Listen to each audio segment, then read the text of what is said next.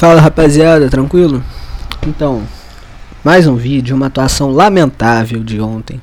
Lamentável, Rafael, infantil demais. Embora não merecesse o vermelho, porque o Marinho busca o contato, infantil demais. Fazer aquele pênalti, aquele pênalti não, receber aquele cartão vermelho daquele jeito, no meio de campo. Tinha a menor necessidade. Durante 15 minutos estava. O Atlético estava jogando muito melhor.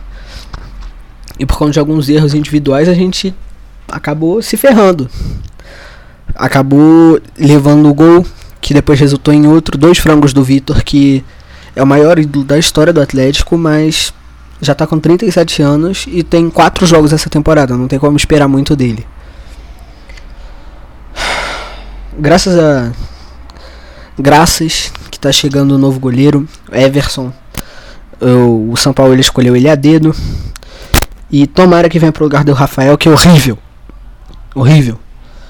E o Bruno Silva, atacante do Atlético, acertou com a Chapecoense. Isso tudo é notícia antiga que aconteceu ao 20 minutos depois de eu editar e postar o último vídeo.